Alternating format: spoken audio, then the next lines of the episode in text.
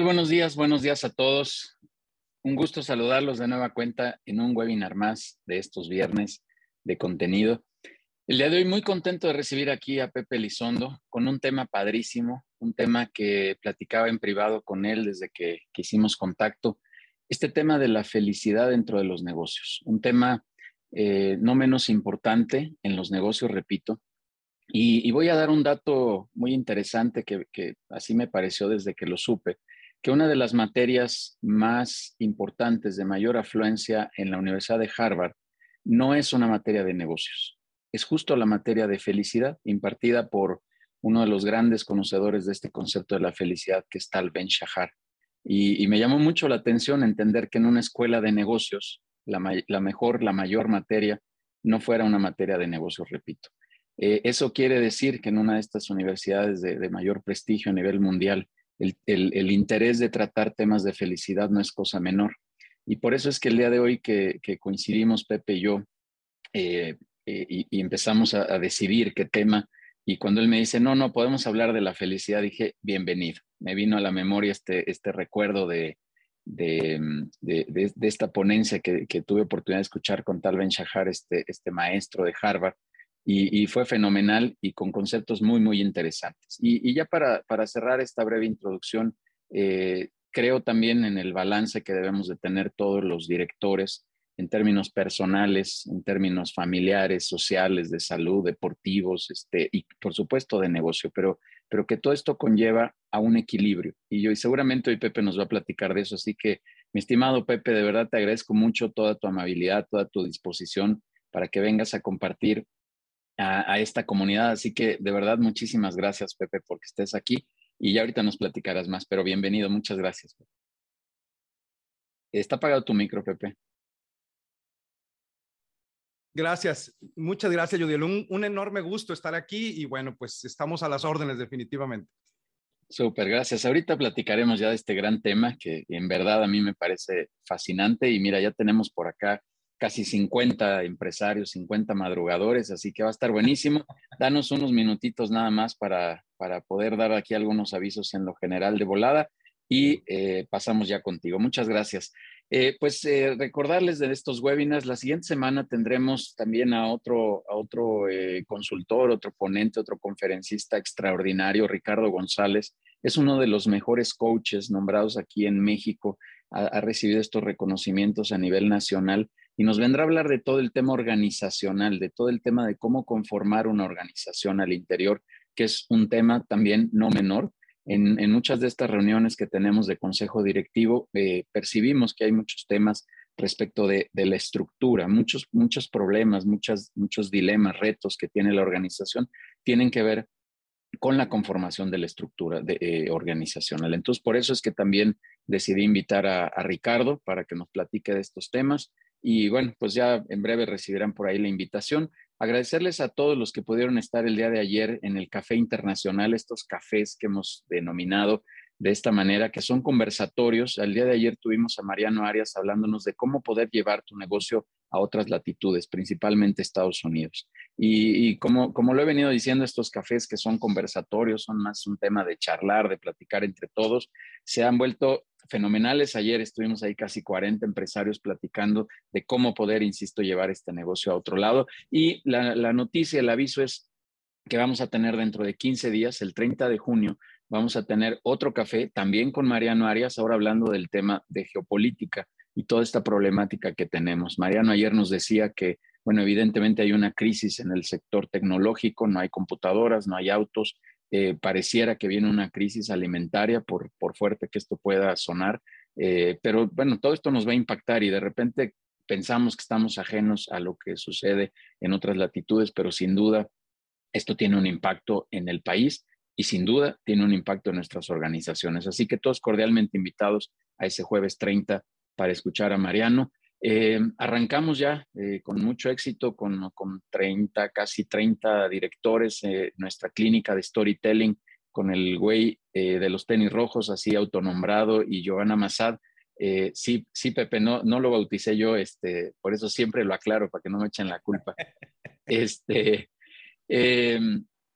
y arrancamos la clínica, ahí, ahí está corriendo 11 sesiones que vamos a tener de este reto y em, avisarles que ya estamos ahora sí afinando nada más la fecha de la clínica que vamos a tener con Paco Benítez, este influencer que anda por ahí en redes hablando de, em, de imagen digital, de cómo te perciben en redes este, de, manera un poco personal. Y vamos a hacer una clínica presencial, eso es importante mencionarlo, para que eh, se reserven toda una mañana. Incluso vamos a tener generación de contenido ahí en vivo y vamos a hacer una serie de cosas con Paco que va a estar buenísimo, de verdad. Ya en breve, en breve, ahora sí estamos afinando la fecha. Lo he venido anunciando, pero bueno, la agenda de Paco un poco ahí complicada y nosotros arrancamos la clínica, en fin, pero ya estamos a punto de lanzarlo. Eh, vamos a tener a finales de junio, de, de principios de julio, perdón, eh, una siguiente reunión presencial también de networking. Así que por ahí le estaremos avisando. Muchas gracias a todos los que participaron en nuestro aniversario, que estuvo buenísimo. También casi 50 empresarios haciendo relacionamiento y vinculación empresarial. Así que muchas gracias por su confianza, por venir a celebrar con nosotros este aniversario. Y vamos a continuar con las reuniones todos los lunes eh, de 6 a 8 de la mañana. Quien quiere estar, pues por favor, nos, informa de, de, ese interés. Lo invitamos a las sesiones de los lunes y les avisaremos con mucha puntualidad cuando sea la sesión de em, presencial de networking. Seguramente la tendremos en, una, en uno de los establecimientos de Casaba Roots, quien conozca la marca, esta marca de test, ahí vamos, ya estamos encontrando un espacio ideal para poder hacer esto con ellos. Y bueno, un saludo también ahí a Pato, a Edgar, a, Paco también, este, que, muy amablemente, bueno, forman parte de la comunidad People y que muy amablemente estamos coordinando en sus establecimientos el poder llevar a cabo esta sesión. Cierro ya invitándolos a nuestra cuarta temporada de radio como siempre, todos los jueves a la una de la tarde, ahí pueden estar escuchando contenido. Eh, solo se están presentando a los directores de la comunidad de People and Business, así que ahí pueden conocer qué hacen y que tengan una plataforma de difusión y ahí nos escucharán eh, cada jueves, repito, a la una de la tarde. Y la invitación de siempre a los consejos directivos, quien quiera conocer más de lo que hacemos en los consejos, bienvenidos, de verdad, bienvenidos. Con mucho gusto les vamos a hacer esa invitación. Ahorita eh, por ahí Denise y Adair escribirán sus datos para que cualquier contacto que quieran hacer, excelente. Ya estoy leyendo em, eh, a Norma, que dice que estuvo muy bueno el café de ayer, sí, buenísimo, no se pierdan el del 30 de junio. Y eh, Mauricio, no, 6 a 8 de la noche, de la tarde noches, es, es el, los eventos de relacionamiento, ¿sale? Este, así que muchas gracias de verdad a todos. Y Pepe, pues vamos a arrancar, vamos a darle por favor este, este es tu espacio como lo prometimos y este tema, pues de verdad a mí, a mí me encanta, a mí me apasiona, es un tema interesantísimo, este, así que pues vamos a arrancarnos, déjame leer aquí unas cuantas líneas eh, de, Tu, de tu vida profesional y ya te cedemos aquí el espacio, vamos a apagar micrófonos, como siempre, habrá un espacio para preguntas ahí hacia el final y algunos, algunos eh, eh, obsequios ahí, algunos beneficios que nos va a compartir Pepe al final. Pepe, odontólogo de, profesión, eh, professional speaker y coach ejecutivo, especialista en desarrollo humano, programación neurolingüística, psicología, psicología positiva y terapia de la risa y el humor. Desde hace 25 años eh, imparte conferencias, cursos, talleres empresarios en México, Estados Unidos, Canadá y Colombia. Un speaker a nivel eh, latinoamericano, así que como siempre, eh, intentando traer a los mejores talentos, a gente con mucho conocimiento, con mucha experiencia, y hoy no es la excepción contigo, Pepe. Muchísimas gracias por venir a compartir este espacio de People and Business, y como le digo a la mayoría, esta será la primera de muchos otros de muchos otros espacios que tendremos para compartir contenido. Pepe, te agradezco mucho, el espacio es tuyo, te escuchamos y aquí estamos para, para eh, estar atentos con tu ponencia. Gracias, Pepe. Muchísimas gracias, muchísimas gracias, un, un gusto de verdad. Y bueno, déjenme aquí, ya estamos con la, con la presentación eh, para entrar aquí. Muy bien, ahí estamos viendo, ¿verdad? Es listo, ya está. Perfecto, muy bien, excelente. Bueno, pues este, muchísimas gracias, buenos días, un gusto estar aquí. Eh, y bueno, nada más como para darnos una idea, ahí pongan en el chat desde dónde nos, nos visitan, de dónde están conectándose, ¿no? de qué parte de la República, para darnos una idea. Pero mientras eso sucede, eh, hoy vamos a hablar acerca de este tema que hemos titulado Silbando al trabajar, ¿sí? El impacto de la felicidad en el entorno laboral. ¿Por qué hacer esto? Bien lo decía ahorita Yudiel, o sea, hay temas que, que más allá de la administración, más allá de lo que tiene que ver con eh, los números, etcétera, hay elementos que a veces se nos pasan, como dicen, de lado y, y, que, y que en muchos de los casos tienen un fuerte, fuerte impacto en el desempeño del individuo, pero por supuesto también del negocio. Y uno, y uno de estos es precisamente eh, la siguiente idea. Cuando nosotros le decimos a la gente, este, ¿qué opinas acerca del trabajo? ¿Sí? ¿Qué opinas acerca del trabajo? Pues generalmente eh, tenemos la idea de que la gente sale con cosas como, híjole, pues ¿cómo será de malo el trabajo que tienen que pagarte para que lo hagas, verdad? O sea, imagínate. O te dicen cosas también como, si el trabajo, este, pues a final de cuentas es salud, pues entonces que trabajen los enfermos, ¿no? Este, también te dicen, eh, trabajar nunca ha matado a nadie, pero pues por si las dudas, pues prefiero evitar, ¿verdad? ¿Para qué arriesgarnos? algo malo debe tener el trabajo o los ricos ya lo habrían acaparado. Si trabajar da frutos, pues entonces que trabajen los árboles, ¿verdad?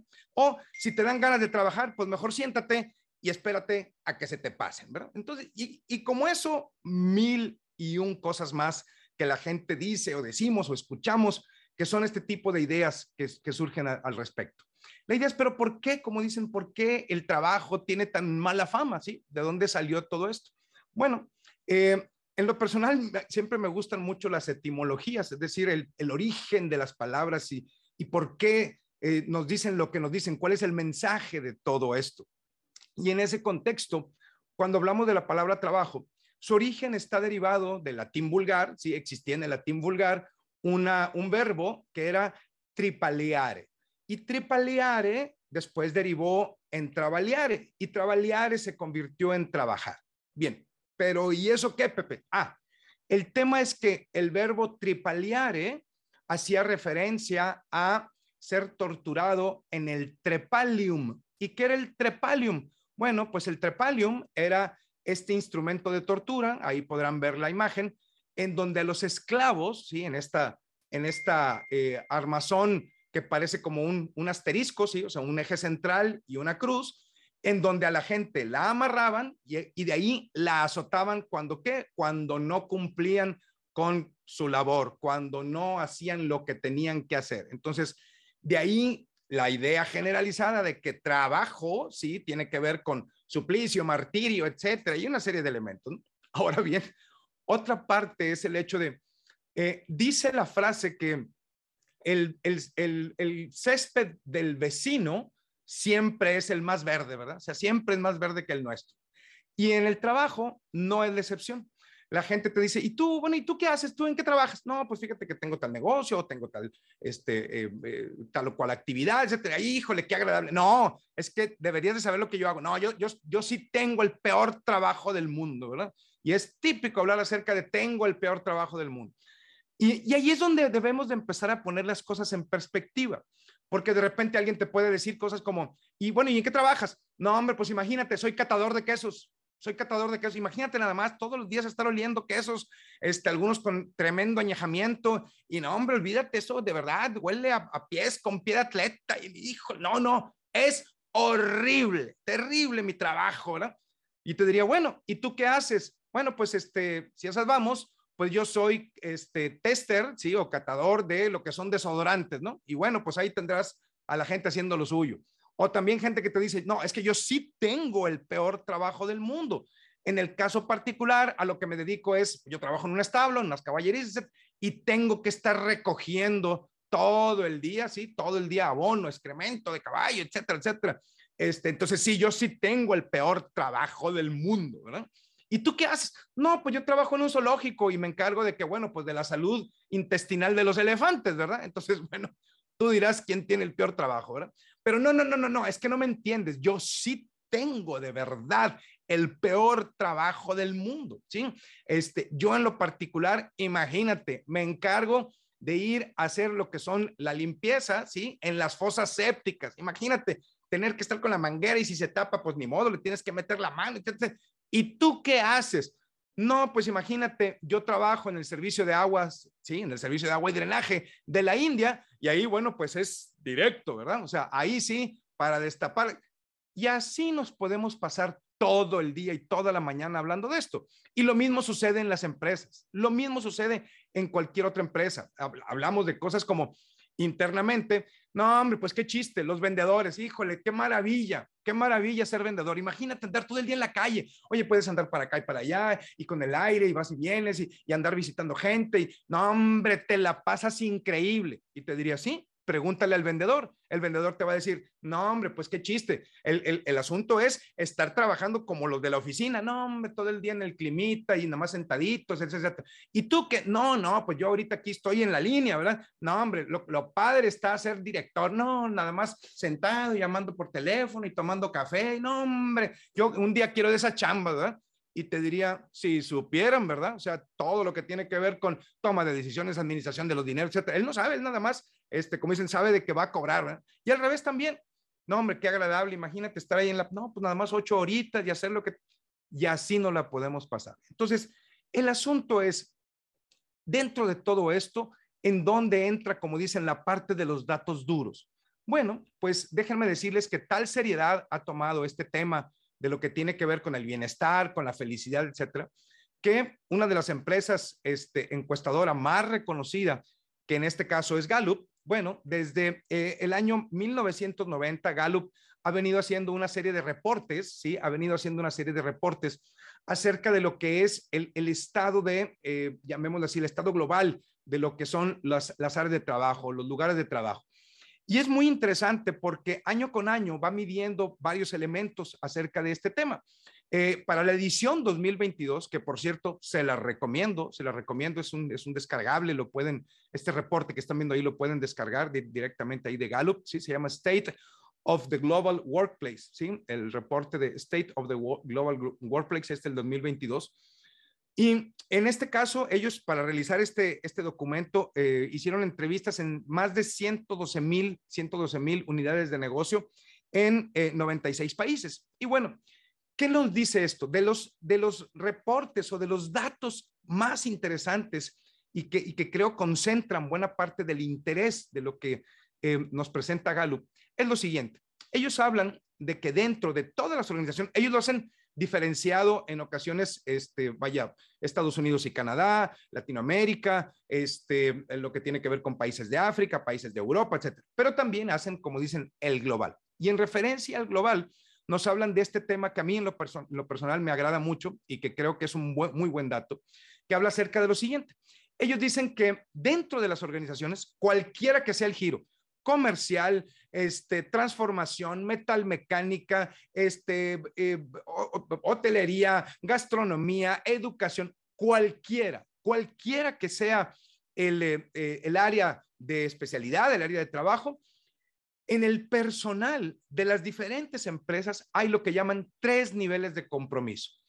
en este caso, por ejemplo, eh, se dice que solo 21%, solo el 21% del personal en las diferentes empresas eh, y a todos los niveles, es decir, desde quien hoy está en un área de una dirección, una gerencia, etcétera, etcétera, hasta quien quizá hace los baños, con todo respeto, están activamente comprometidos con su trabajo. 21% están activamente comprometidos con el trabajo. ¿Qué quiere decir esto? Bueno, son personas que tienen un sentido de pasión por su trabajo, una profunda conexión con su empleador y como dice aquí, pasan días innovando e impulsando la empresa. Es gente que de verdad, de verdad tiene bien puesta la camiseta. Es gente que lo que le digas, o sea, oye, ¿qué hay que hacer? Claro, hay que traer con gusto y que no sé, dale, ¿qué horas son? Las que tú quieras. O sea, el tema está, están puestos para lo que sea, están dispuestos a innovar, a hacer diferencia, etcétera, etcétera. Disfrutan, de verdad, disfrutan su trabajo. Bien, por otra parte, tenemos que hay también un 60%, hay un 60% del personal que está no comprometido, no comprometido. Y aquí hay un dato importante. Estas personas, la verdad es de que son difíciles de identificar, ¿sí? E, ellos no son hostiles, tampoco son conflictivos, cumplen con el horario de trabajo, este, de verdad, sin problema, pero la verdad es de que no aportan ni energía, interés, pasión, etcétera, en, lo que se refiere a cumplimiento o objetivos de la empresa o del puesto de trabajo. En pocas palabras, es esa gente que nada de muertito, llamémoslo así. Claro, el horario es, no sé, de 8 a 6. Bueno, la persona llega a las 7:58 checa, sale a las 6.05, checa, etc. Y así todos los días.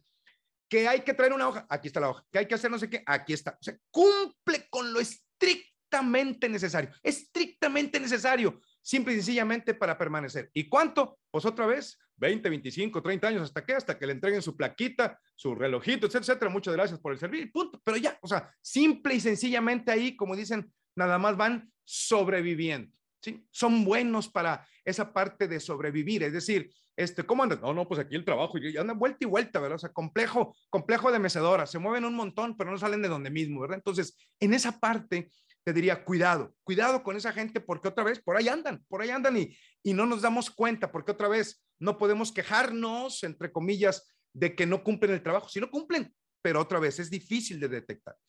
Y por otro lado, el restante 19%, eh, el 19% del personal definitivamente está activamente no comprometido. Aquí no hay problema, aquí no hay problema. Es gente que perfectamente la vas a identificar porque además de que están infelices con su trabajo, demuestran activamente su infelicidad, ¿sí? O sea, es gente que buscan dañar a la empresa, socavan los logros de los compañeros. O sea, esta gente sí te dice, no, hombre, maldita empresa y me choca y aquí siempre puros problemas.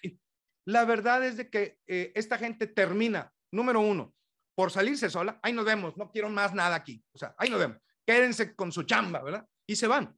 O, en todo caso, dada su inconformidad, tarde que temprano cometen un grave error, este, cometen quizá un acto inclusive hasta de falta de probidad, lo que tú quieras, tienen muchas faltas, en fin, terminan por salir.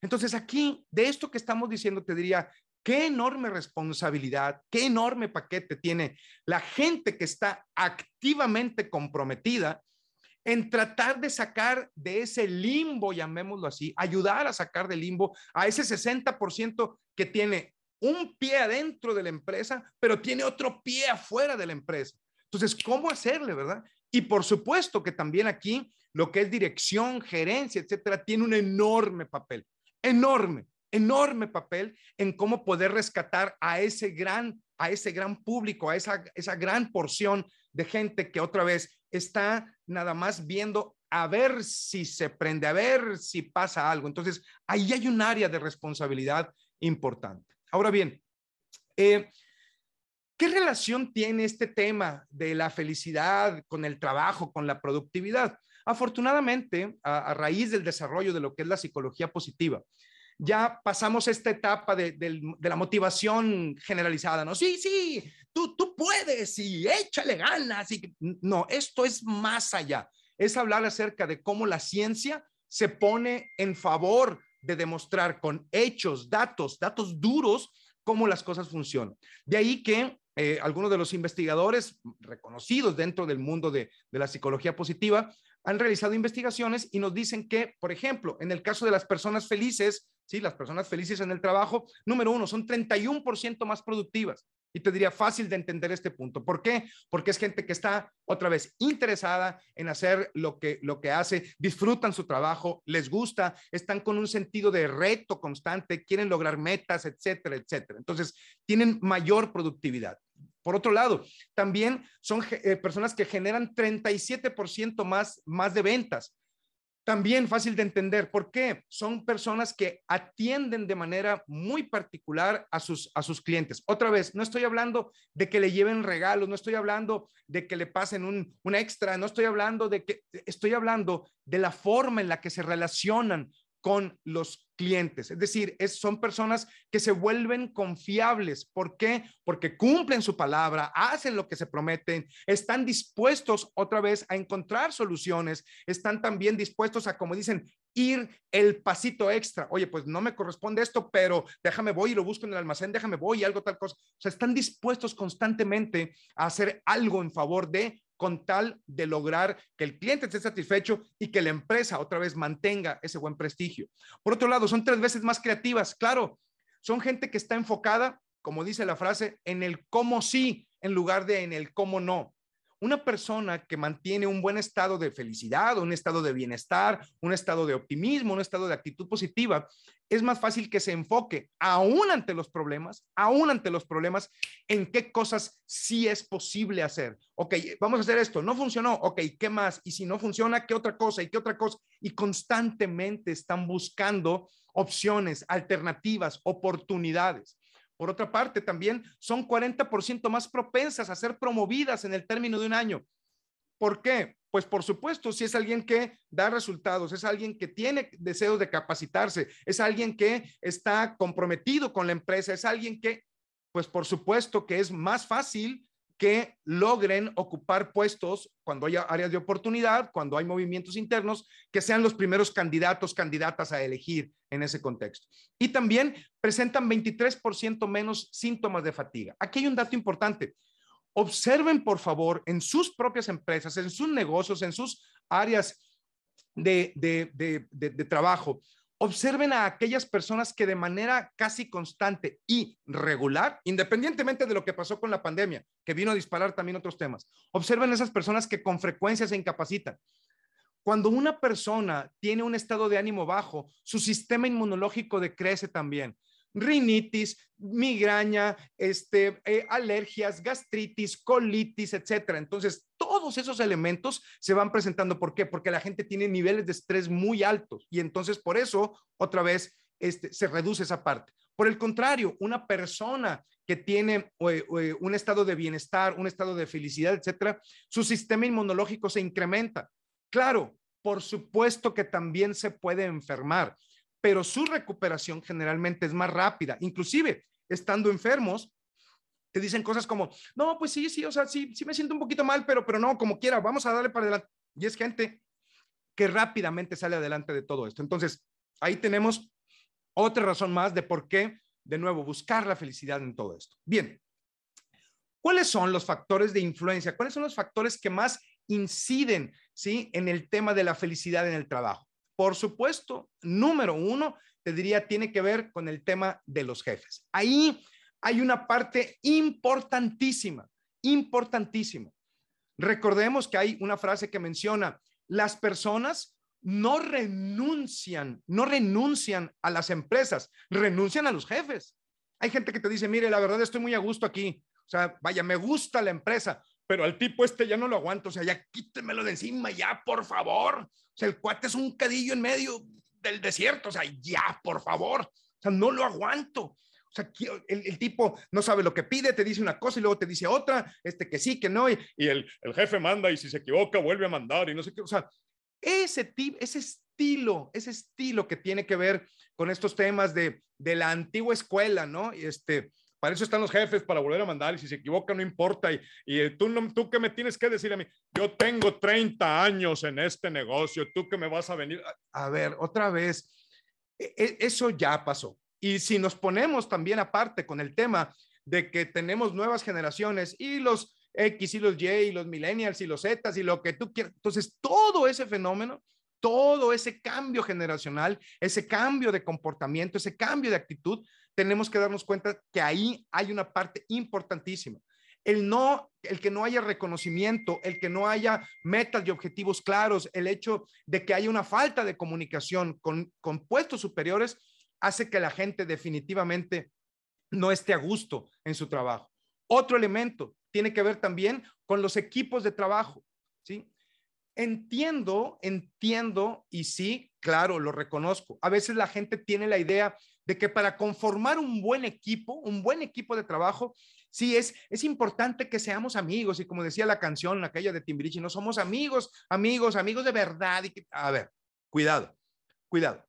Importante entender que la amistad, la amistad no es definitivamente no es un requisito, un requisito para conformar un equipo de trabajo.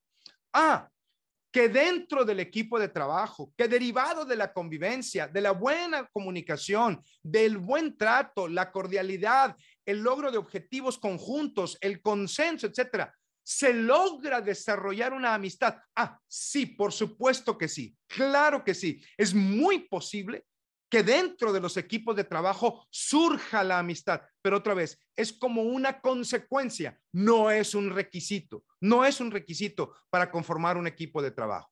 Bien, por otro lado, tiene que ver también con el tema de cultura y estrategias.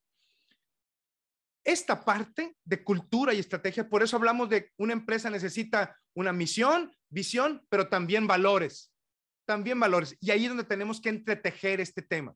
Porque hay ocasiones en que una persona, un individuo, puede estar perfectamente acorde con su jefe, es decir, tiene una buena relación para con su, su, inmediato superior, para con sus jefes, con toda la cadena de mando.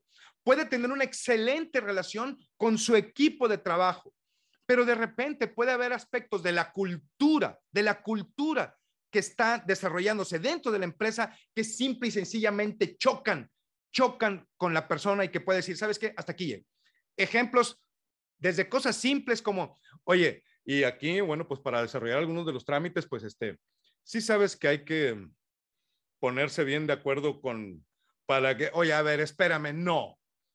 Eso definitivamente no va conmigo. No por eso, pues, ¿qué tanto? No, discúlpame, pero no. Mira, Pepe, aquí la verdad es que si un cliente se queja, Pepe, pues tú, pues tú dile lo que se te ocurra. O sea, o sea, le, le digo mentiras. Pues, no son mentiras, o sea, son como mentiras blancas, es como una mentirilla, te diría, a ver, cuidado, mentira es mentira, ¿sí? Punto. Y entonces en esa parte, si la honestidad, la honradez, este, no sé, la congruencia, no están presentes, hay gente que dice, no, no, o sea, no puedo, no puedo con esto, ¿verdad? Y, y no me agrada y punto, nos vamos. Y por otro lado, claro, también está el factor de la persona, es decir, ¿qué está sucediendo con el individuo? Hoy lo sabrán ustedes, habrán escuchado de la idea acerca de este término de que tiene que ver con el salario emocional. Hoy de verdad el salario ya cada vez aparece menos en las encuestas de satisfacción, es decir, sí es un factor, sabemos que permanentemente, así ganarás un millón de pesos, quieres ganar un millón cien, o sea, nunca vas a estar conforme. Y por eso es que ya, ya no se toman mucho en cuenta. Hoy hay otros elementos, movilidad, trabajo en casa, flexibilidad de horarios, posibilidad de llevar a los hijos, tener la mascota, yo no sé, una serie de elementos que ya no tienen que ver con el salario directamente. Por eso, otra vez, si vemos esta parte central, si este, donde confluyen todos estos elementos, observen ese recuadro que acabo, que acabo de señalar ahí y observen, ¿qué parece? Parece una flor, efectivamente. Y es por eso que Martin Seligman, quien es el padre de la psicología positiva y creador de, todo este concepto de lo que tiene que ver también con el desarrollo, investigador acerca del optimismo, etcétera, y quien, bueno, a quien tuve la verdad, la fortuna de, de conocer y vaya a tener trato directo con él en, la parte de entrenamientos, en este tipo de detalles, describió en, en 2011 el libro titulado La vida que florece. Y él habla, pasó del concepto de simple y sencillamente la felicidad como un estado de bienestar al tema de la felicidad como un proceso en donde la gente puede florecer, es decir, hace que salga lo mejor de uno mismo. Y por eso hoy hablamos acerca de este tema que tiene que ver con cómo florecer, qué podemos hacer para florecer en el trabajo. Martin Seligman habla de que para florecer eh, desarrolló un modelo al cual le llaman PERMA, ¿sí? Eh, lleva el título PERMA por sus siglas en inglés y es cada una de estas letras representa precisamente cada uno de estos factores, de estos elementos, estos pilares que nos ayudan a florecer. El primero de ellos es lo que tiene que ver con lo que llaman positive emotions, es decir, lo que son emociones positivas. En la medida que las personas desarrollamos las emociones positivas, tenemos mayor capacidad de eh, tener eh, logro de objetivos. Déjenme les explico cómo funciona esto. Durante mucho tiempo los investigadores ¿sí? hicieron énfasis en entender cómo funcionan las emociones negativas. Las emociones negativas están ligadas a lo que es la supervivencia. Eh, el miedo como dicen, nos hace huir, ¿no? Se corre, viene un dinosaurio, ¿verdad? Corre. Desde los primitivos. Son las emociones negativas, son las emociones primarias básicas y nos ayudan a sobrevivir. El miedo, pues a correr, a huir. Eh, el enojo, pues a pelear. Oye, que viene la otra tribu y pues agarra palos y piedras y órale, a darnos hasta donde tope. El asco, evita que nos envenenemos. Oye, pues, ¿cómo? ¿Qué es esta, esta fruta? Pues prueba, va para afuera, ¿verdad? Entonces, miedo, enojo, asco, para eso sirven, supervivencia. Pero pasado el tiempo decían, bueno, ¿y las emociones positivas como para qué sirven, verdad? O sea, estar en paz, estar alegre. No, pues No, pues como para nada. No, no, claro que sí. Encontraron que hay una especie de monos, se le llama monos pata, ese es el, el título de la especie, monos pata, y encontraron que estos monitos, durante sus tiempos de juego, cuando son bebitos, se lanzan contra cierto tipo de carrizos que hay en donde ellos viven, en su hábitat, se avientan, se avientan contra esos carrizos. El carrizo se dobla y los impulsa y los hace, llamémoslo así, salen disparados, salen volando. Bien, se dieron cuenta que cuando ya son adultos, los monos pata, cuando viene un depredador, es justo lo que hacen para sobrevivir, es decir, corren hacia los juncos, se doblan, se avientan y trepan a los árboles. Bien, este ejemplo te diría lo mismo que nos pasa con las emociones positivas. Las emociones positivas, optimismo, alegría, paz, felicidad, este, disciplina, perseverancia, este, gusto, gratitud, etcétera, son estos elementos, es como un, un ahorro que hacemos en los tiempos buenos para cuando vengan los tiempos malos. Y, y adicionalmente, en lugar de enfocarnos en los problemas, como hacen las emociones negativas, nos hacen abrir el panorama para buscar soluciones. Bien, tenemos también lo que es el engagement, el compromiso, el involucramiento. En referencia a esto, muchas de las veces los, los, directores me preguntan, oye Pepe, ¿cómo le hacemos para que la gente se enganche en todo esto? Porque a veces pareciera, o sea, yo no entiendo por qué la gente no está a gusto en su trabajo. ¿Por qué no está a gusto? Bien, Mihai Csikszentmihalyi, otro de los padres, otro de los papás de la psicología positiva, desarrolló el concepto de lo que llamamos el flow, el flujo, ¿sí? El flow o el fluir es este momento, y nos habrá sucedido a todos, todas en algún momento de la vida, en donde estamos tan inmersos en una actividad, pero completamente metidos en una actividad, que de repente dices tú, oye, ¿qué hora es? No manches, ya tenemos tres horas en esto y se me pasó el tiempo como si nada. Te diría, claro, es porque estás activamente comprometido con lo que está pasando. No te das cuenta, estás poniendo, claro, puede ser un reto, puede ser este, algo que nos pone a, movernos, pero estamos muy en, un estado agradable, en un estado de profunda conexión con lo que hacemos. De ahí que él hablaba de que según el desafío y la habilidad que representa o que requiere una actividad, es los estados mentales que vamos desarrollando. Por ejemplo, una, una, una actividad con un nivel de desafío bajo y que requiere un nivel de habilidad muy bajo, ¿qué es lo que puede provocar? Bueno, pues tarde que temprano provoca apatía, ¿verdad? Mira, tu trabajo va a consistir, o sea, tú aquí siéntate y pues si quieres, este, pues mira, pues no sé, cuenta cuántos carros rojos pasan en el día, ¿verdad? Pues otra vez, la persona a los 30 minutos va a terminar aburrida, ¿verdad? Bien, o simplemente no va a querer hacer eso. Bien, un nivel de desafío bajo con un nivel de habilidad medio, es decir, es algo que es un poquito más complejo, pero eh, en este caso, ¿qué va a provocar? Pues aburrimiento, ¿sí? Un nivel de habilidad o de desafío bajo con un nivel de habilidad alta, ¿sí? Bueno, pues simplemente va a dar relajación, o sea, lo puedo hacer, o sea, puedo hacer esto que me piden sin ningún problema.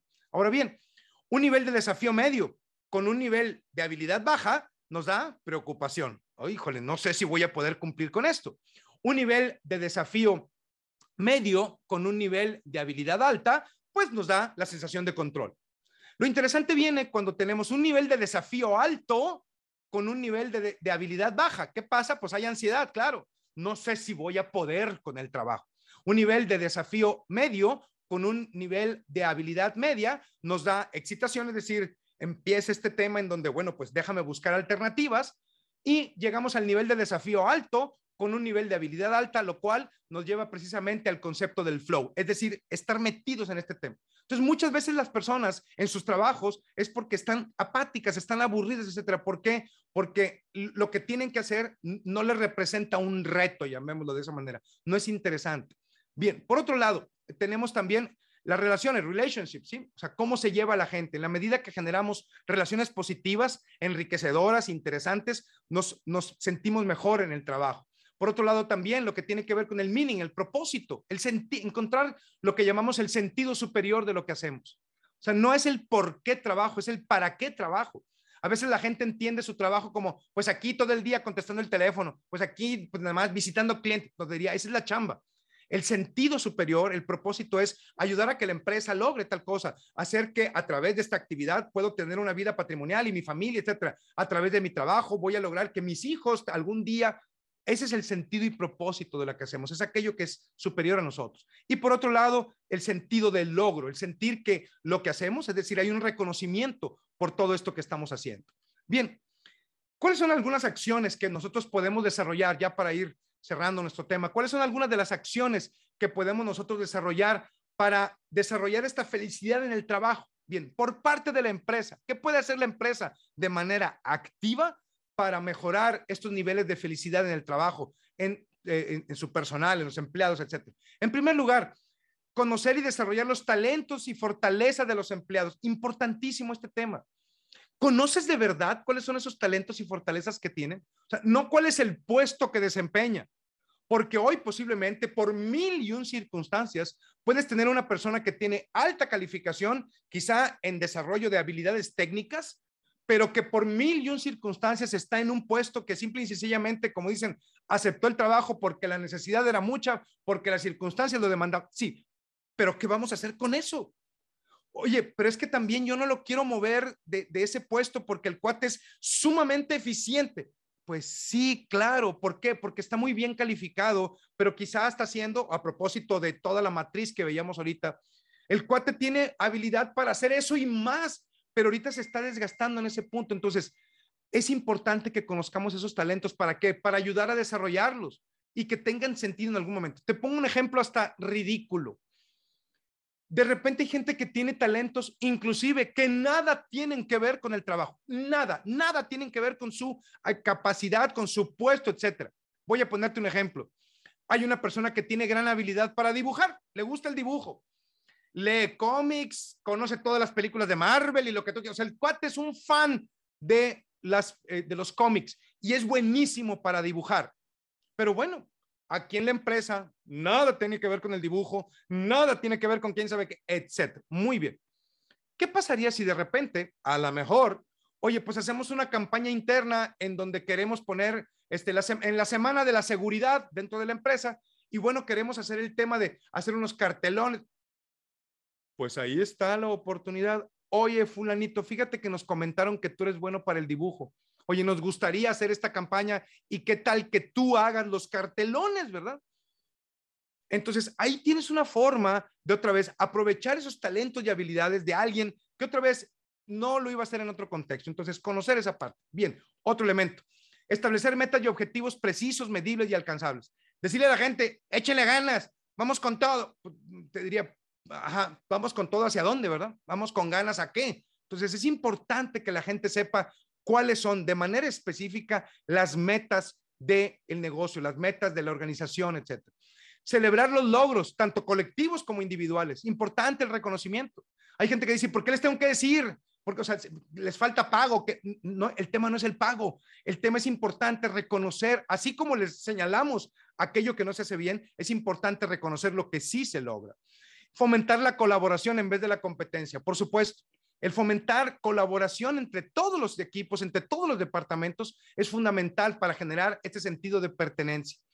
Crear y mantener adecuados canales y flujo de comunicación. Importante que la gente conozca cuáles son las cadenas de mando, las cadenas de, comunicación. Oye, si hay un problema, bueno, ven con tu jefe inmediato. Si no funciona, entonces llegas con tal. Si no, entonces con fulano. Pero que sea claro y preciso para la gente, que no sea los dioses del Olimpo están allá en algún lugar y acá los pobres mortales, pues que nos lleve el carajo y te, te diga, no, no funciona así. Hoy tenemos que tener esta política de puertas abiertas también. Otro elemento, tener apertura a la expresión de, de las ideas y la innovación. O sea, dar oportunidad a que la gente comente, sugiere, etcétera. Pones buzón de sugerencias, dale seguimiento, dale seguimiento. Si no lo haces, esto no va a funcionar. Desarrollar estrategias de participación en decisiones trascendentes decisiones trascendentes para la empresa. Importante que la gente sepa qué es lo que está pasando. Hay problemas, importante comunicarlo. Nos está yendo bien, importante comunicarlo. Hay un área de, de oportunidad, importante comunicarlo, que la gente sepa constantemente qué está pasando. Ofrecer cierto grado de autonomía y control en los trabajos y en las áreas que se asignen. Que la gente tenga esta capacidad, este empowerment, llamémoslo así, para tomar decisiones y respetar las decisiones. Claro, es importante dar señalamientos, es decir, hasta aquí se puede hacer, hasta aquí no, pero dentro de este campo te puedes mover con libertad. Otro elemento, fortalecer y mejorar la relación líder-colaborador, lo que ya hemos dicho ahorita en este momento. En la medida que el líder se comunica, etcétera, está abierto a que eh, se pueda generar una buena relación, mejoraremos la felicidad. Y generar y mantener una cultura de equidad con todo lo que hoy, dadas las circunstancias, conlleva en la medida que tenemos esta apertura a la equidad, a la, a la, tolerancia, etcétera, etcétera, estaremos en mejores capacidades. Ahora bien, esto es por parte de la empresa, pero también como individuos, como personas, podemos hacer cosas distintas y muy específicas para nosotros mismos, nosotras mismas, poder generar esta felicidad. Lo primero, por supuesto, hacer ejercicio. Importantísimo. Tener alguna actividad. Con que no, no estamos hablando aquí de que tengas que ir al gimnasio y pasarse cinco horas en el gimnasio. Caminar. Con caminar es más que suficiente. 30 minutos al día, ¿sí? 30 minutos al día que hagas de caminata es suficiente. No tienes en este momento todavía la condición física, empieza. Eh, es un programa de seis semanas. La primera semana, cinco minutos, nada más. No te, no te fatigues más. Cinco minutos. Segunda semana, diez minutos. Tercera semana, quince minutos. Y así, a la sexta semana ya vas a estar caminando 30 minutos. Como dicen, haz lagartijas, aunque sea de plastilina, o sea, mueve los dedos, o sea, haz algo, haz algo para que esto funcione. Importante hacer ejercicio. Segundo, duerme más, ¿sí? A veces estamos robándole, robándole al sueño, ¿por qué? Porque las horas de trabajo, entonces es importante. Si mantén un buen estado de descanso, de sueño. Comparte más tiempo con familia y amigos. De los elementos fundamentales para desarrollar el bienestar y la, y la felicidad. La familia y los amigos son este grupo de soporte que en las buenas y en las malas está contigo. Estoy de acuerdo, los amigos eh, posiblemente no son mucho. A veces confundimos. Si yo en Facebook tengo cuatro mil amigos. No, no tienes cuatro mil amigos, tienes cuatro mil contactos. Se dice que los amigos se cuentan con una mano. El número es non y no pasa de tres. Entonces, ok, son poquitos, sí, como dice la frase, pocos pelos, pero bien peinados. Entonces, el tema es ese. Es decir, importante que aunque sean poquitos los amigos, son gente que de verdad está contigo. Y la familia, pues no se diga, ¿no? Entonces, en la medida que mantenemos buenas relaciones, también aumenta nuestro estado de bienestar y felicidad. Ayudar a los demás, por supuesto, hacer actos de bondad y amabilidad. Es una de las formas muy importantes de generar felicidad.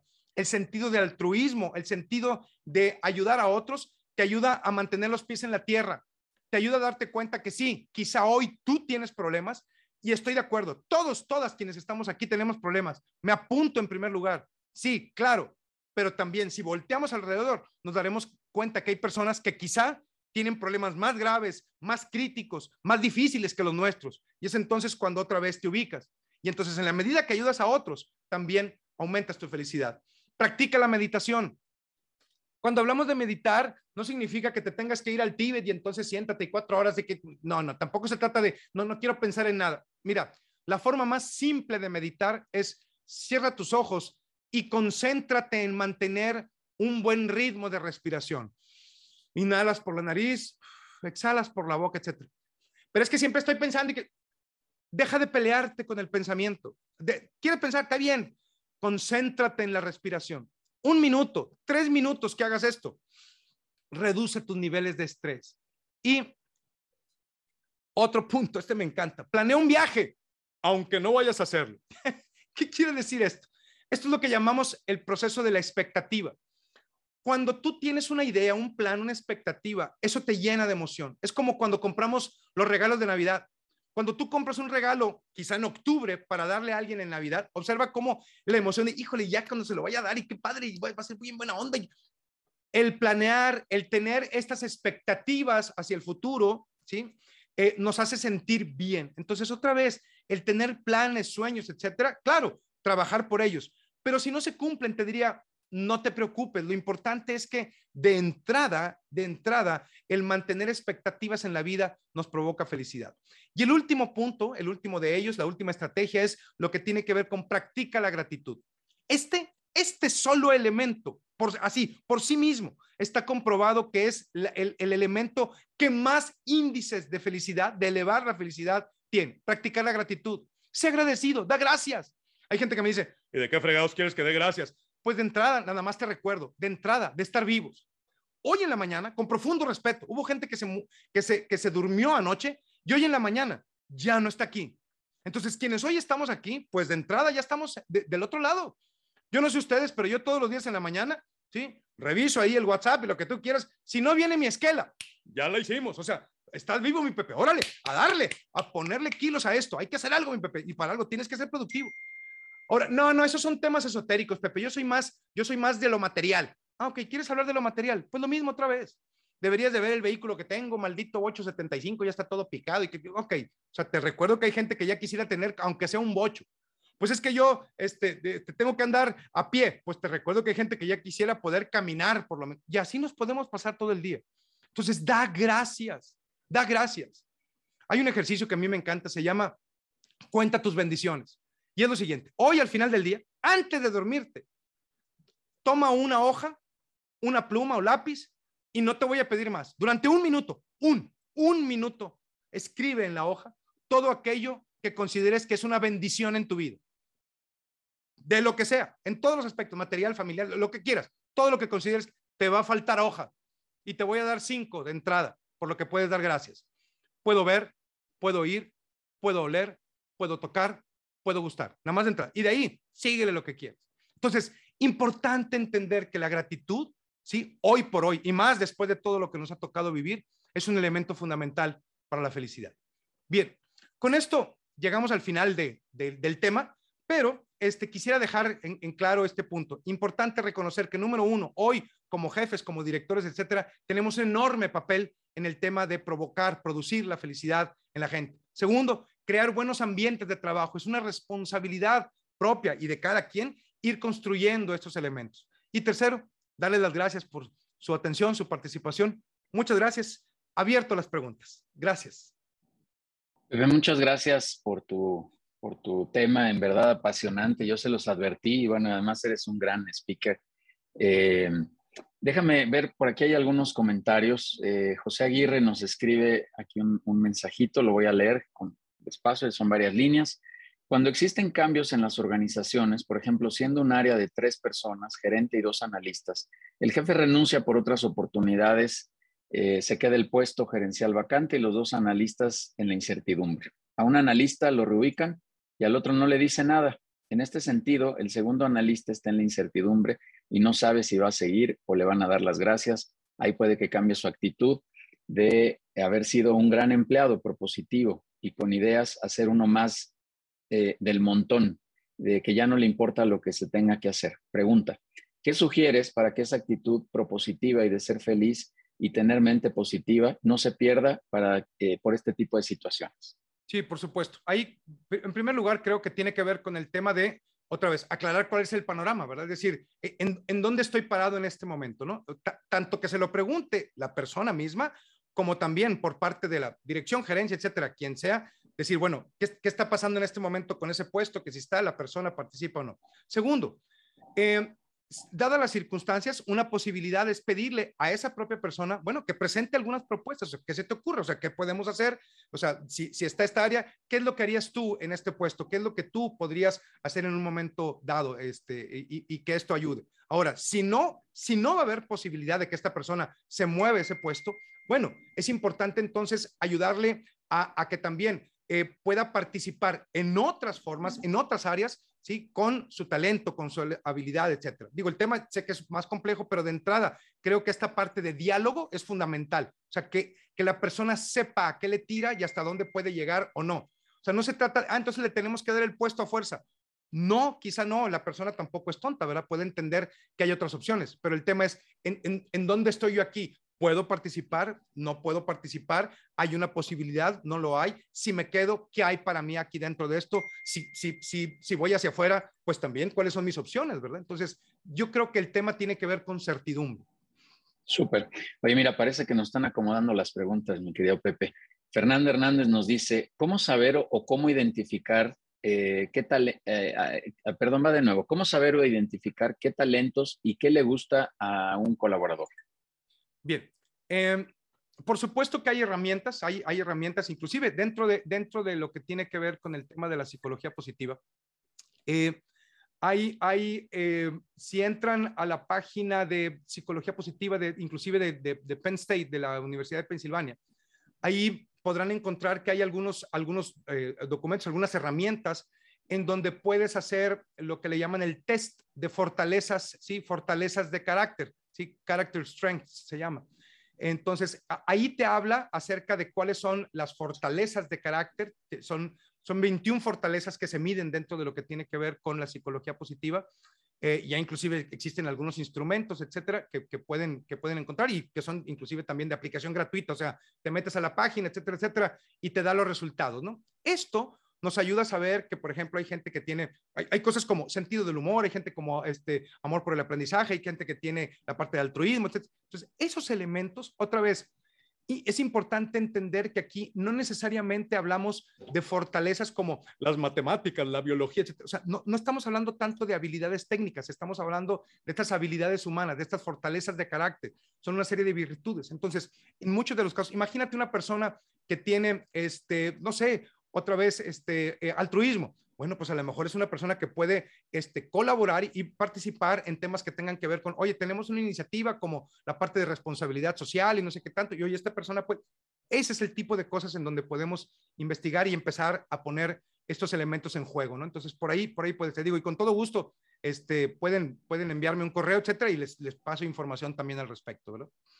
Gracias, Pepe. Eh, un saludo ahí a Antonio Ortiz, que amigo en común. Muchas gracias. Este, y un saludo a todo el LATAM Speakers Association, que, de, que formas parte, mi querido amigo. Y Antonio también, muchas gracias, que nos manda un saludo. Gracias, eh, gracias. Fernando Hernández nos dice, hay colaboradores que son muy apáticos, no les gustan las juntas, eh, ni siquiera para su beneficio. En este caso, ¿qué se hace? Bien, ahí la, la primera pregunta sería, este, pues qué pasa en las juntas, ¿verdad? O sea, depende, o sea, como diciendo, como, ¿por qué no le gustan las juntas? Bueno, otra vez, sí es cierto que a lo mejor hay gente que, o sea, eh, tiene una actitud X, oye, el punto es, la pregunta sería, ¿qué provoca esa actitud? Porque en ocasiones hay empresas o organizaciones, a todos nos sucede, me apunto en la lista, donde de repente pues nos, nos da juntiti, ¿verdad? Y que la, junta de no sé qué, la junta de no sé qué, la junta, y, oye, pues todo el día juntas, ¿verdad? O sea, todo el día es junta y aparte son de tres horas y son de no sé qué tanto. La pregunta es, en las juntas, ¿se llega a acuerdos específicos, concretos? ¿Se da seguimiento? ¿Hay, hay este, eh, eh, objetivos que seguir? Este, ¿Hay eh, datos? Todos esos elementos tienen que ver con cómo hacemos que la junta, por un lado, tenga sentido, que por otro lado, la persona perciba la junta como algo útil y no como una responsabilidad u obligación que tiene simple y sencillamente que cumplir y como dicen, pasar horas pompi ahí sentado. Entonces, el tema es qué está pasando con eso. Por otro lado, de nuevo, como dicen, este, lo que no es parejo es chipotudo y entonces en este contexto es, oye, ¿qué es lo que te veo que en las juntas pasa tal cosa?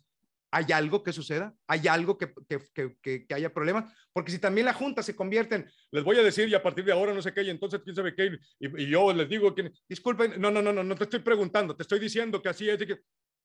No, pues, pues ahí síguelo con tu Junta, ¿verdad? Digo, la verdad, como para qué necesitamos que nos juntemos, si nada más nos vas a decir qué hay que hacer, pues mejor mándame un escrito, ¿verdad? Mándame un WhatsApp o mándame un correo y ya dime qué hay que hacer, o sea, ¿para qué nos juntamos? Entonces, esos elementos es importante evaluarlos. ¿Qué pasa con las reuniones? ¿Qué pasa con los objetivos? ¿Y qué pasa con la persona? Súper. Eh, algunos mensajes aquí intercalados, Pepe, de agradecimiento y de aprecio a tu, a tu contenido, al, al, valor de tu contenido. Muchas gracias a todos. Eduardo Benavides nos dice, recomendación para aplicar estos principios con los millennials. Su expectativa laboral es de crecimiento organizacional acelerado y movimiento laboral constante. ¿Cómo retener eh, los que tienen talento y potencial? Ok, muy bien. Seguimos la línea también de otra vez. En la, en la medida que pueda haber comunicación, en la medida que haya retos, en la medida, o sea, y quizá nosotros estamos muy acostumbrados, buena parte de estas generaciones anteriores, a la visión de largo plazo, ¿estamos de acuerdo? Eh, y es como el que dice, pues aquí empiezas barriendo y algún día, así como el anuncio, ¿verdad? Y algún día todo esto será tuyo. Ok, perfecto. Eh, aquí el tema es, hoy con estas generaciones es, sí, diles hacia dónde es la posibilidad, es decir, podemos llegar hasta acá, pero déjame explicarte en medio muchas cosas que pueden pasar cómo puedes participar, cómo puedes aportar, qué cosas pueden. Entonces, en la medida que les das algunos elementos de corto y mediano plazo, ellos tienen mayor, mayor oportunidad de engagement en esa parte. Y segundo, importantísimo el papel de los líderes en esta parte que estamos mencionando. ¿Y a qué se refiere? Hoy, todos estos millennials, etcétera, de verdad, no te van, no te van a seguir o no te van a hacer caso porque eres su jefe. O sea, eso de yo soy el jefe y por no, no, eso ya no funciona. Con ellos no te quieren ver, te quieren ver en tu desempeño para decir, sí, con este cuate yo me voy por aquí. O sea, lo veo porque su desempeño, porque su forma de actuar, su forma de ser, su congruencia. Ahí hay un papelón enorme. La congruencia del jefe tiene que ver con el engagement de estos nuevos este, millennials, ¿sí? O sea, porque otra vez, este, que les digas que las cosas son porque, así son porque te digo, no, no va a funcionar. En ningún momento va a funcionar. Si ya no funciona con las otras generaciones, con las nuevas menos. Entonces, congruencia. Y ahí te diría, es una forma de retenerlos y de ayudar a que tengan expectativas, sí, hacia el futuro, pero muy también de corto plazo. Hazlos participar. O sea, pregúntales, pídeles cosas. O sea, ellos están dispuestos al reto, les gusta el reto, no tienen problema con ello. Sí, es más, de, de hecho es lo que quieren, demostrar que tienen capacidad y habilidad. Entonces, en la medida que eso pasa y ligándolo a resultados, ligándolo quizá, ¿por qué no? algunos elementos de, de bono, premio, etcétera, etcétera, también ayuda. No todo el tiempo, pero ayuda en ese contexto. Muy bien. Un comentario este nada más. Leticia Mayer dice, la Organización Mundial de la Salud nos dice que el ser humano debe viajar mínimo dos veces al año para ser más productivos. Padrísimo. Eh, Beatriz Trejo nos dice, ¿en qué momento podemos identificar que debes dejar a ir un empleado y en, cuál, en cuáles retenerlo? Bien, aquí creo que por, una parte es el tema de, otra vez, ver, ver qué está sucediendo, hacer los famosos 360, ¿no? ¿Qué dicen sus jefes? ¿Qué dicen los compañeros? Etcétera. Por otro lado, eh, una comunicación, o sea, mantener buenos canales de comunicación para tratar de entender a la persona qué sucede. Y en ese contexto, otra vez, como dicen, no, no hay como, como el diálogo, ¿no? Eh, si una persona definitivamente ya no encuentra sentido en lo que hace, ya no tiene este, vaya, está, está cumpliendo. Tú lo notas, como decíamos, lo notas que, que cumplen, cumplen así como de manera muy estandarizada con el mínimo indispensable. Eh, si, si tú de manera consciente identificas que la persona dices, oye, pues es que sí, a lo mejor no le hemos promovido en tanto tiempo, oye, no le hemos presentado un reto, etcétera, pues como dicen, comencemos a hacer pruebas, ¿no? Oye, nos gustaría invitarte a que participes en este, en este equipo, en este grupo, fíjate que se trata de tal cosa, etcétera. Puede ser sobre áreas afines a sus gustos, a sus ideas, a sus intereses. Y bueno, ahí puedes evaluar algunas cosas. La otra es qué, perciben sus compañeros, cómo, cómo, cómo funciona dentro y fuera de la empresa, porque a veces salen también cosas. Es decir, la persona puede parecer muy apática dentro de la empresa, pero fuera en la reunión con los amigos, oye, el tipo es una chispa, etcétera. Bueno, habría que ver qué está pasando, ¿verdad? ¿Cómo se siente? ¿Qué sucede?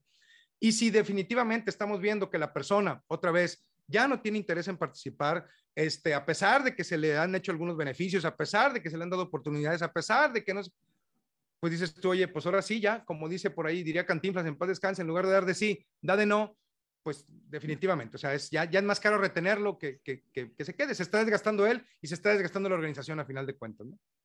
Super, vamos a atender dos más, Pepe, por favor, por cuestiones hay de tiempo. Eh, Miguel Ladrón nos dice, es importante considerar la felicidad para, para, lograr, para lograrla debemos tener en cuenta que no son fórmulas matemáticas. Quiero decir que tus propuestas son buenas, pero no creo que aplican para todos. ¿Cuál es la eficiencia en tu método? De 100 personas que asesoras, ¿cuántas podrían alcanzar la felicidad? Muy buen punto. Y, y sí, por supuesto, estoy, estoy totalmente de acuerdo. Y qué bueno que lo señalan. Perdón, ¿el nombre de la persona, Francisco? Miguel Ladrón. Miguel, Miguel, gracias. Sí, Sí, qué bueno que señalas ese punto y creo que es bien importante lo que dices. Efectivamente, la felicidad, número uno, no es, no es el resultado de, ok, dos porciones de no sé qué. No, estamos de acuerdo, totalmente de acuerdo en eso. O sea, no hay manera de establecer una fórmula absoluta en ese contexto, número uno. Número dos, eh, entender también que lo que para una persona puede ser una fuente de felicidad, para otras puede no serlo. Entonces, ejemplo, eh, el reto, o sea, oye, que, me están pidiendo y ahora y me piden que participe, y qué buena onda y me entusiasma. Para otra persona, pues, hijo de su madre, o sea, tener que participar y no, yo lo que no quería.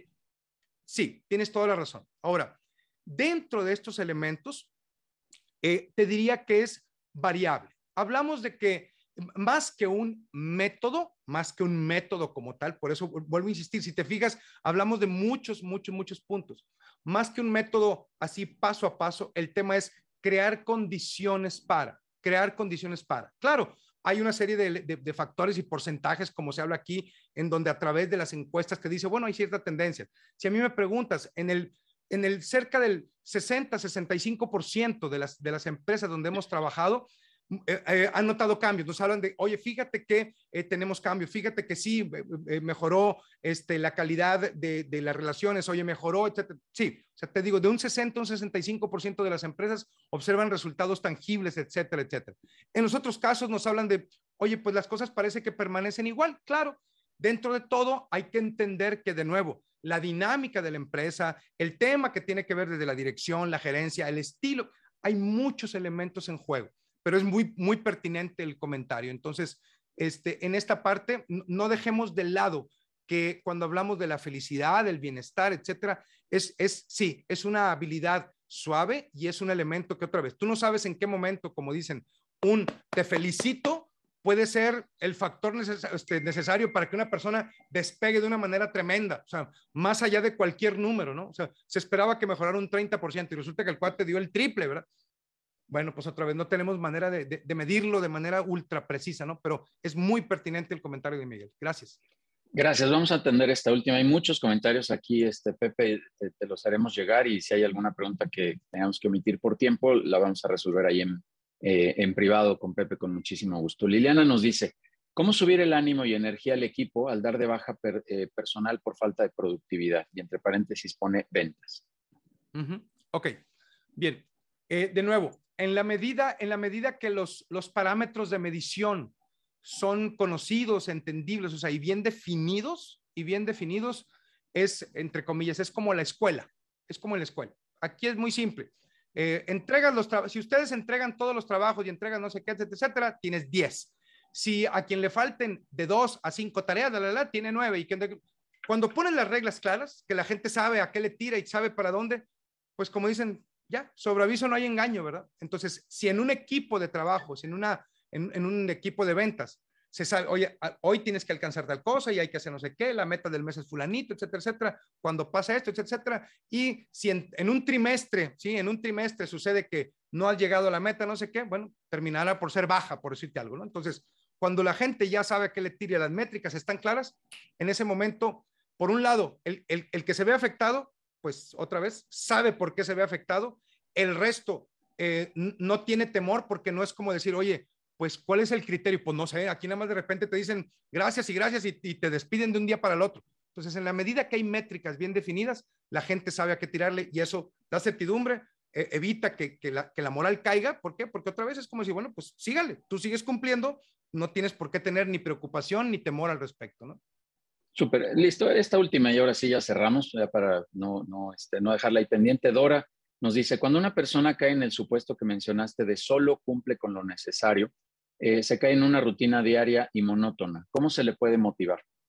Bien, por una parte, como decíamos, el, hecho de el, diálogo. El diálogo de, verdad es importante. Es eh, reconocer y, si se, vaya, si, si, es a través del Departamento de Recursos Humanos o si el tamaño de la empresa, el negocio es muy cercano, bueno, el diálogo. Oye, hemos notado este, cómo te sientes actualmente en tu trabajo, qué cosa es lo que más te, te agrada, qué es lo que menos te agrada, eh, qué, tan reto, o sea, cómo sientes el reto, este, crees que puedas aportar algo más. O sea, es importante la parte del diálogo y en ese contexto pueden salir cosas, ¿no? O sea, cómo te sientes con tus compañeros de trabajo, cuál es la relación con tu jefe inmediato, o sea, eh, o sea ¿qué está pasando? O sea, ¿cómo está tu situación personal? Porque de repente la persona puede estar desmotivada o sea, está muy a gusto en la empresa, pero trae bronco no, no, no, nonas en la casa.